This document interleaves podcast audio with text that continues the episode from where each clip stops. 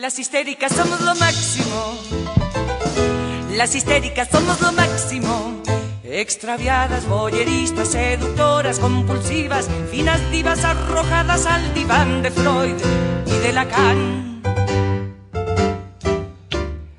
Hola laterío, ¿qué tal? ¿Cómo les va? Lateros, lateras, lateres, un nuevo episodio de este comprimido de contenidos periodísticos presentados de una manera diferente que diariamente en episodios les presento a ustedes junto a Caro Masdeu en la producción general, Pedro Rodríguez en edición y sonido y Agus Faure en conversatorios, a veces algunos días de la semana. ¿Qué les voy a contar hoy?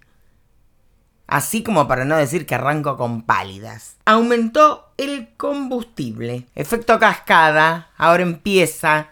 Anda a saber con qué sigue esto. Por supuesto, no cayó bien. Por supuesto, hay disconformidad.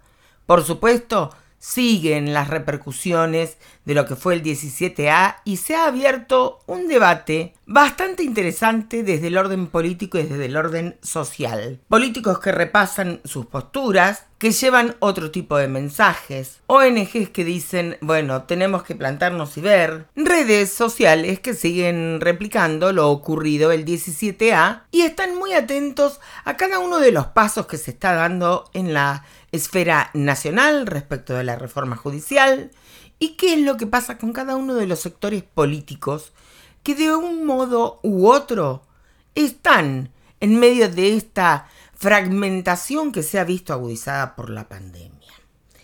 Pandemia que en Tierra del Fuego ayer se cobró una nueva víctima. Aseguran aquí en TDF que la curva se está aplanando efectuó declaraciones la ministro de Salud, Judith Di Giglio, y dijo que los números están bajando, que son alentadores, que no obstante esto, el panorama es de mucha, de mucha concentración, de muchísimo cuidado, de alerta. Hablamos respecto de lo que ocurre con la conectividad entre las ciudades y dijo que es lo último que se va a recuperar. A su vez, leímos, ya ayer a última hora, anuncios por parte del gobierno nacional hablando de la reactivación del turismo, diciendo que los vuelos de cabotaje se van a retomar y que va a haber turismo interno. Escuchábamos hoy a Ramiro Requejado de la Cámara de Comercio de Ushuaia haciendo declaraciones también respecto de cómo nos tenemos que preparar para que el turismo, como en la ciudad de Ushuaia, en otras ciudades se reactive y nos acostumbremos a convivir con este virus que hasta ahora no está dando signos claros de que se vaya a ir. Lo cierto es que, como te lo digo todos los días, hay que seguir cuidándose mucho, respetar los protocolos y hacer lo que las autoridades te dicen. No hay mucho más que decir. Por lo que queda, ya sabes, el comportamiento de esta pandemia es absolutamente anárquico. Hoy te acaricia y mañana te acuesta, no te diste cuenta, te tiró a la cama, algunos los llevó lamentablemente hacia otro lugar extraterrenal, otros la pasaron muy mal y otros apenitas como una gripe.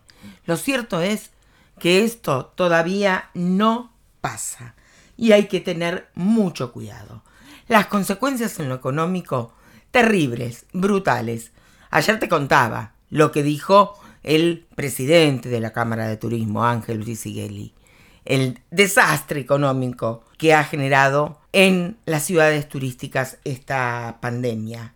Mañana va a haber en la legislatura una reunión de la comisión número 2 de la que van a participar por las distintas vías virtuales ASIMRA, UOM y AFARTE. AFARTE va a estar representada en la persona de su titular, Federico Hellmeyer. ¿Qué es lo que tenemos por delante? La bendita prórroga del subrégimen de la ley 19640.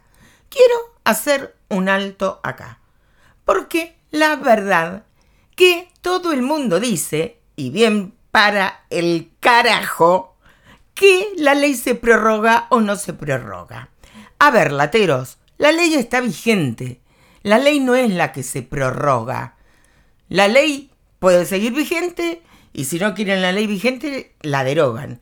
Lo que se prorroga es el subrégimen, que es lo que permite industrializar productos en Tierra del Fuego según los posicionamientos arancelarios que quedaron luego de lo que fue el bendito decreto 864 de la época del macrismo. Tema profundo si los hay. Tema que va a ser tratado y tema que el Senado va a tener que tomar por las astas para ver qué es lo que ocurre. Queda muy poco tiempo y las señales son poco claras por el momento. Quilombazo en Tolwyn, se los contábamos ayer, detonó por el traslado de un hombre al que acusan de abusar sexualmente de una menor, vive en Río Grande, pero para poder cumplir con la prohibición de acercamiento, fijó domicilio en Tolwyn que generó una revuelta social que ni te cuento. Reuniones de la justicia, el intendente, los concejales, los vecinos se movilizaron, prendieron fuegos,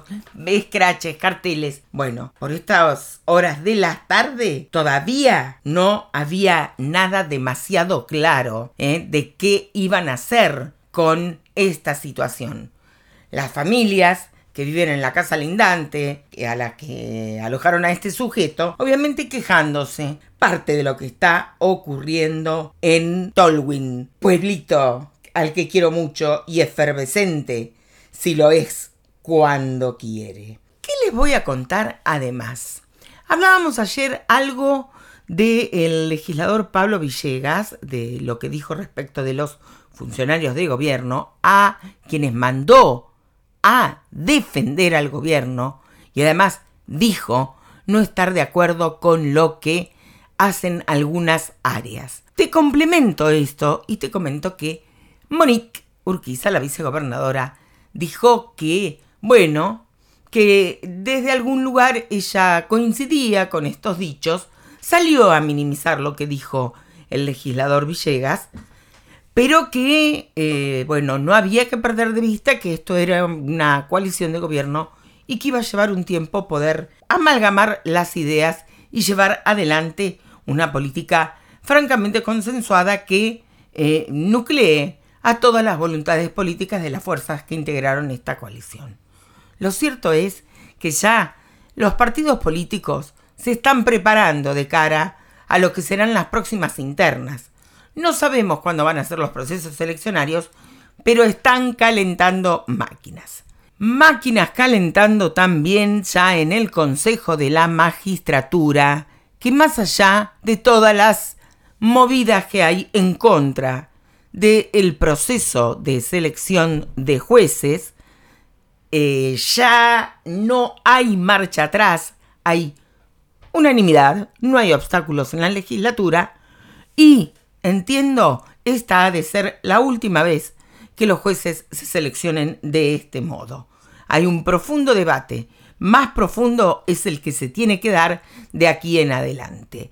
Siguen pidiendo también las ONG paridad de género. Allí puso palabra el legislador Federico Ciurano y dijo que esperaba que fuera una mujer del fuero local eh, la que se incorporara también como parte de esta ampliación de los miembros de la Corte. Te cuento, así bajito, hay rumores de que quizás alguna mujer de fuera de la provincia pueda venir aquí a Tierra del Fuego a concursar, currículum grosso ella, y quizás, quien te dice, tenemos una jueza que no es de aquí. Esto es parte de lo que se comenta. Lateros queridos, nos reencontramos mañana en un nuevo episodio. En caso de que no los vea. Buenos días, buenas tardes y buenas noches. Ay, de tan macho, ya no sé si poner punto final o ponerle el punto G.